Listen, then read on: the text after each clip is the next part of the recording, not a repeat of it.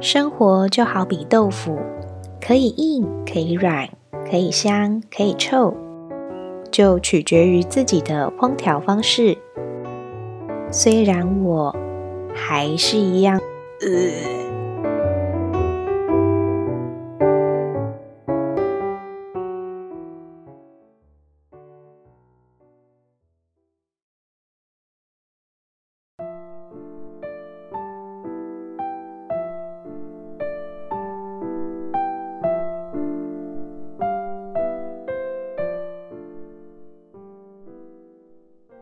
十九 N，现在我在工作的办公室，气氛常常异常的安静，安静到谁点滑鼠或是敲键盘的声音都可以听得出来他在干嘛，是在工作还是在聊天？因为其实大部分的时间我们都会各忙各的业务，除非偶尔有些什么比较夯的话题，才会稍微小聊讨论一下。不然，其实整个空间里面真的就只会一直听到每个人打字跟点击滑鼠的声音而已。我也是最近突然注意到每个人敲键盘的声音，有打字因为很大力很吵的，尤其是按 Enter 键的时候，更像是带着仇恨一样猛敲，我都觉得那个 Enter 很快就会被打坏掉。也有打字明显不快。一字一字慢慢按的，那还有因为键盘实在太烂，随便打几个字也都很大声的。那也会注意自己是不是打字也很吵，就莫名其妙回忆起以前自己的中文打字到底是怎么练出来的。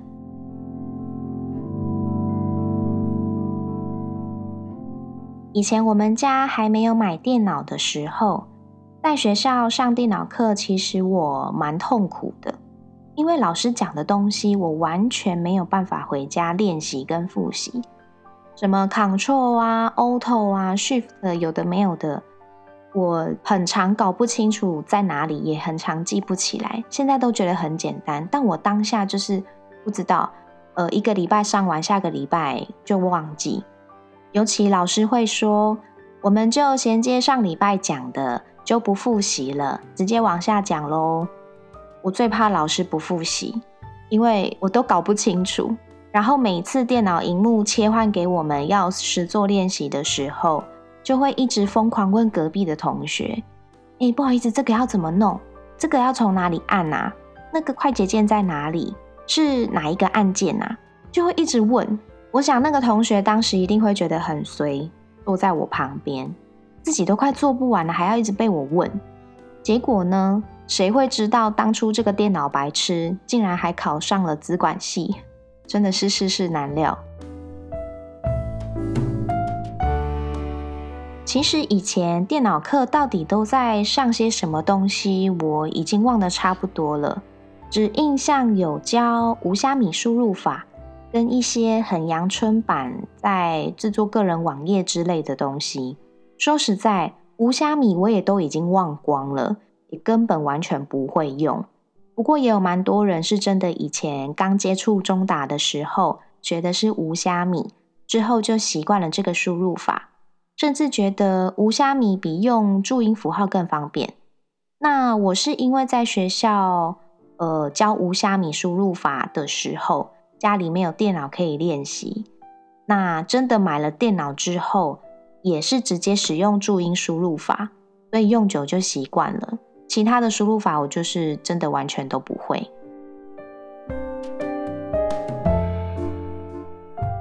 不知道大家有没有听过以前很流行网络聊天室，就像是现在手机 App 一堆交友软体一样的意思，只是以前的年代还没有智慧型手机，只有电脑网络。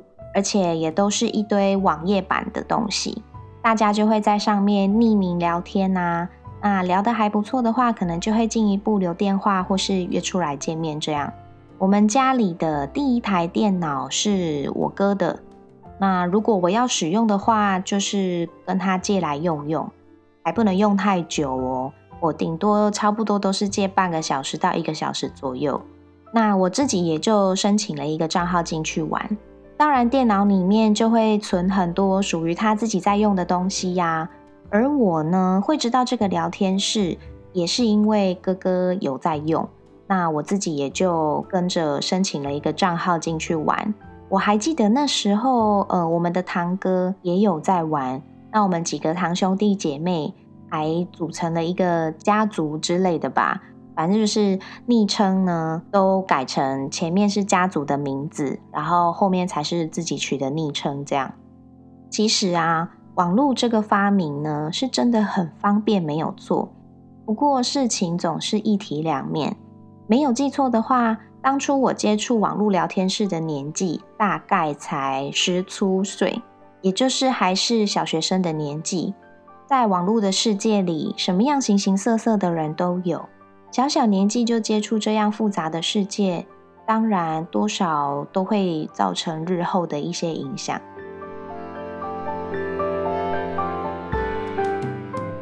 如果没记错的话，会有人讲什么“安安住哪几岁”，这个就是从网络聊天室开始的。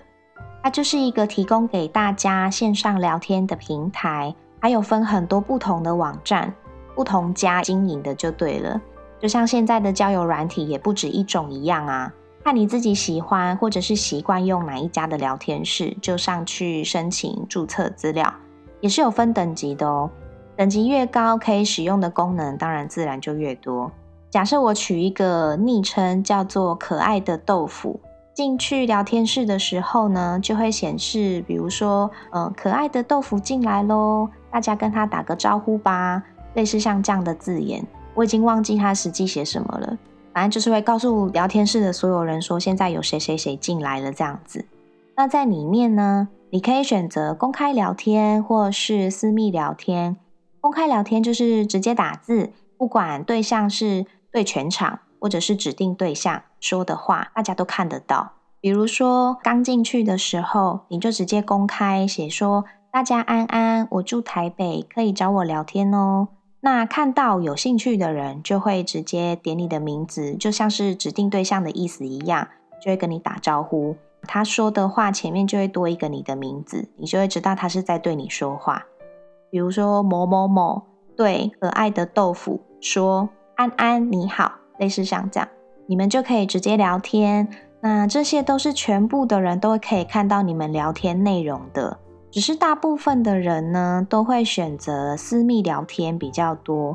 我记得好像是在输入文字栏位的前面有一个地方可以选择，你现在是要公开对话还是要私密？那私密的对话好像一定要指定一个对象要跟谁讲，这样有指定私聊对象的话呢，那你打的字就只会出现在你指定的那个人对象的荧幕上，其他人当然就看不到对话的内容。名字上好像也会用颜色来区分这个人是男生还是女生，大概是男生蓝色、女生粉色之类的。像这种时候呢，就会有男生看到是女生上线，就会直接先打招呼：“安安，我台北二一，你呢？”或是直接问说：“你就看到我的 ID 写可爱的豆腐，就直接问我说：‘你真的很可爱吗？’就会聊起来了。印象中好像还有分流。就像是分伺服器的感觉一样，怕大家都挤在同一个空间里会很卡。那每一间聊天室里面还会有上限人数，也会有所谓的一些管理员还什么之类的。嗯，你可以在点进去之前看这间聊天室有几个人，再选择要不要进去。那如果满线的话，当然就是进不去了。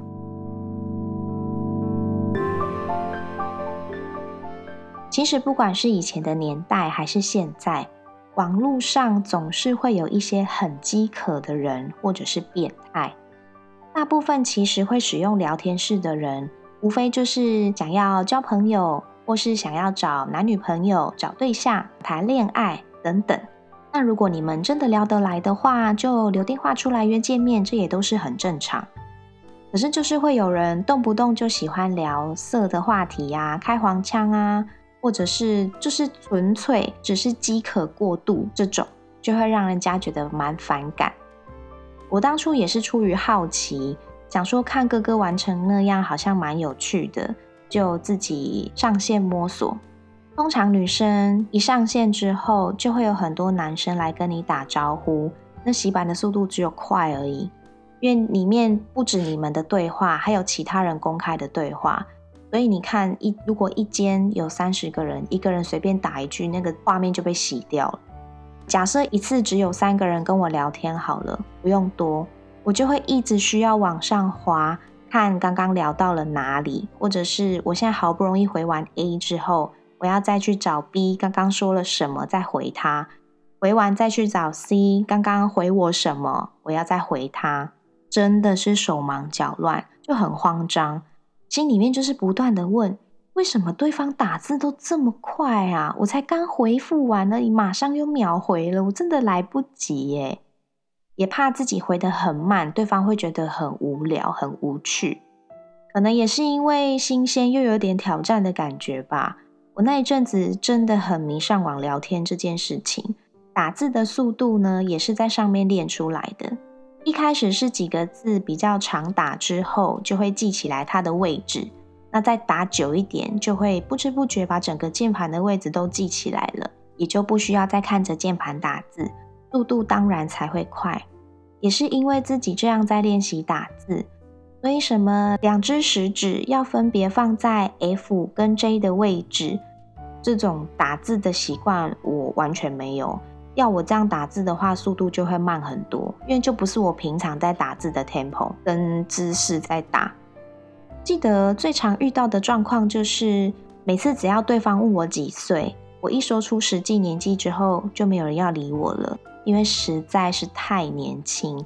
那也有一些人只是单纯想找人聊聊天，不是要谈恋爱的，就会继续跟你聊下去。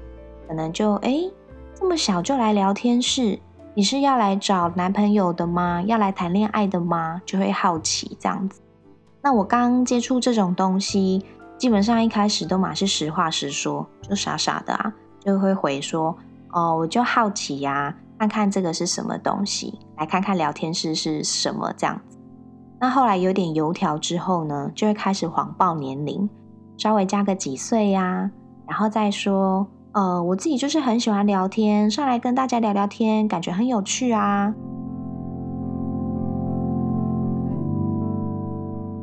我也忘了这件事情，我持续做了多久？除了练习中打速度变快之外，我也对于遇到变态这种事情有点习以为常，已经麻痹了。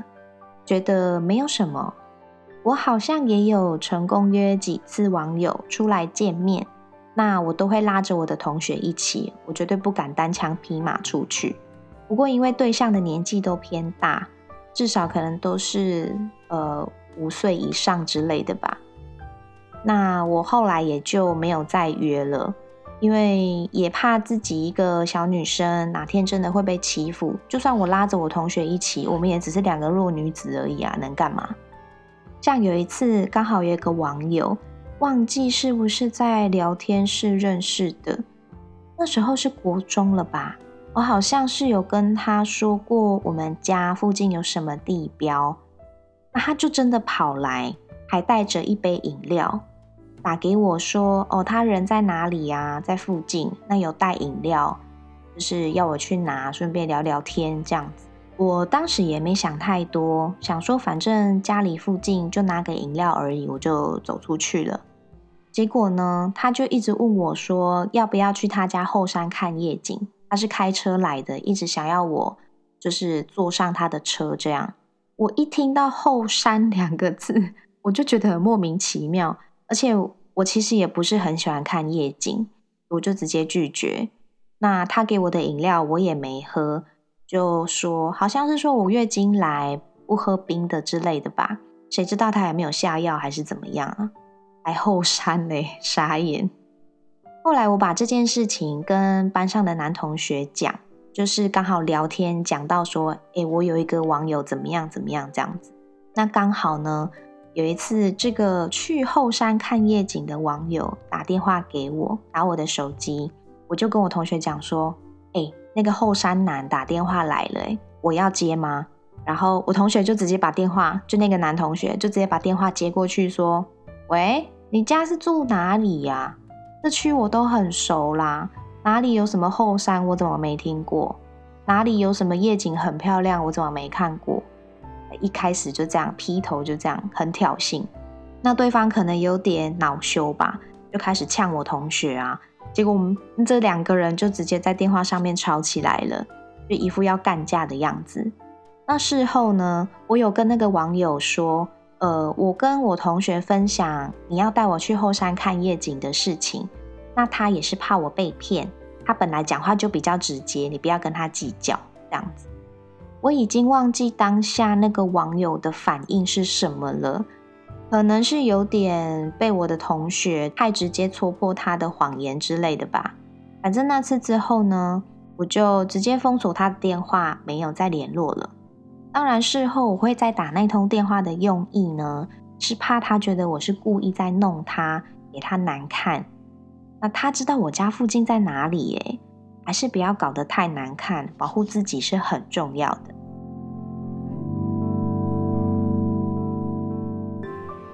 当然，也有在网络上面认识所谓的呃网工，那时候我们自己都会称作彼此是男女朋友。我们除了有寄信交换照片之外，就只有手机偶尔会聊天传简讯，但是我们从来没有见过面，也没有维持几个月就分手了。因为我们两边都有一样的感觉，就是虽然有联络有讲电话，可是就是没有一个实际的一个人陪在身边的感觉，听得到，但是看不到也摸不到。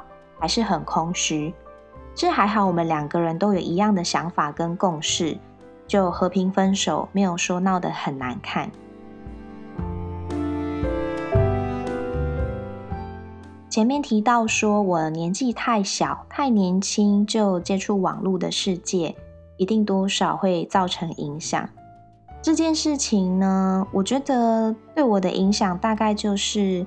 我太早就看多这种人情世故，太早就看多各种男人脑袋里面装的是什么，太早就接触形形色色的环境，就早熟，那也就会很早开始谈恋爱，因为太早接受这些东西的刺激，影响当然有好有坏啦。我个人是觉得我自己的自我控管能力还不错。虽然对事情会充满好奇，想尝试，但是我自己会去分辨什么是好，什么是不好，什么可以继续，什么应该要避免。所以我没有因为知道很多人做了什么不好的事情，就跟着一起而变坏，或是走上不对的路，比较不容易受一些同才间负面的能量影响，这样子。就是我大概还蛮清楚我自己在做什么。你们也是有使用过网络聊天室的人吗？还是现在很热衷于交友软体呢？都可以跟我们一起留言分享哦。